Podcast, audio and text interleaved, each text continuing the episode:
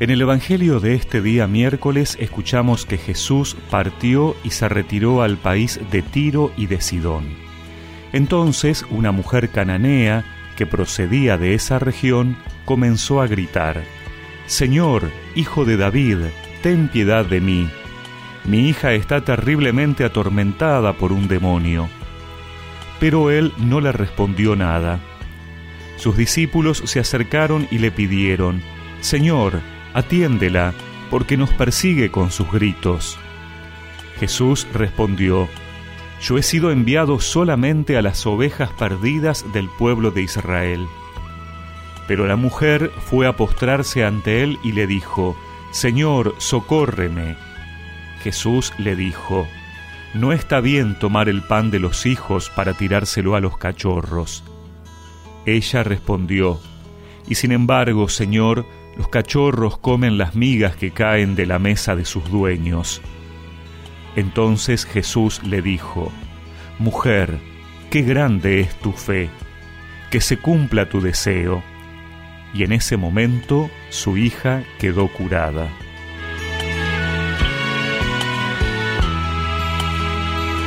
Después del debate con los fariseos, dice el Evangelio que Jesús se retira va a las regiones paganas del oeste. Los cananeos era el nombre antiguo con el que se identificaba a los habitantes de Fenicia, donde se encontraban las ciudades de Tiro y Sidón. Es decir, un lugar que no era poblado mayoritariamente por judíos. En ese contexto es donde sale al encuentro de Jesús esta mujer. El Evangelio no dice que Jesús entrara a estas ciudades, sino que la mujer salió de aquella región para encontrarse con el Señor a suplicarle por la salud de su hija. Me parece importante este detalle. Jesús se acerca, pero es necesario que la mujer también salga de su mundo, de su búsqueda limitada. Jesús viene, pero ella también va hacia Él.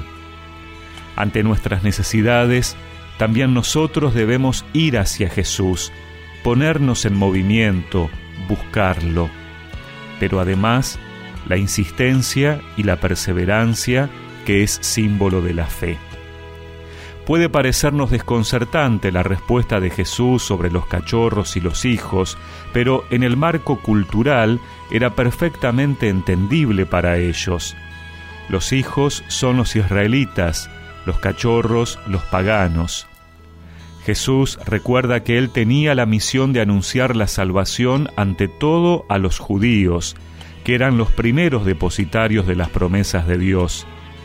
Pero después de la venida del Espíritu Santo, la buena noticia del reino debió ser proclamada a todas las naciones, de acuerdo con la orden recibida del Señor. La mujer no se deja intimidar por la aparente negativa de Jesús e insiste. Una vez más, lo que importa es la fe. Y esa fe se debe hacer explícita en palabras y obras.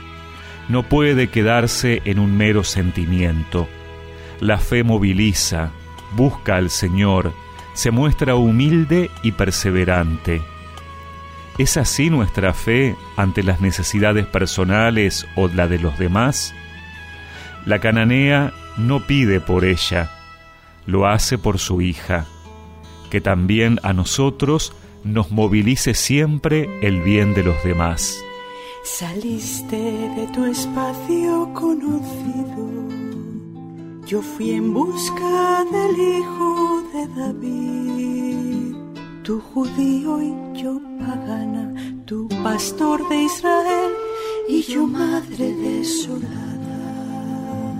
El encuentro nos abrió el corazón, aclaró nuestra mirada, despejó nuestros oídos y el diálogo fue lazo de unión en el Dios de los vivos.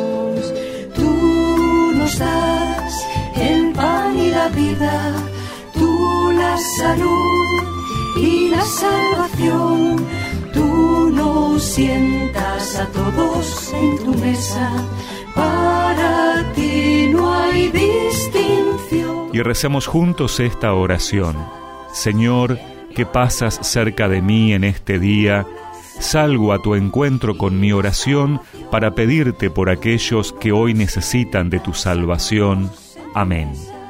Y que la bendición de Dios Todopoderoso, del Padre, del Hijo y del Espíritu Santo los acompañe siempre.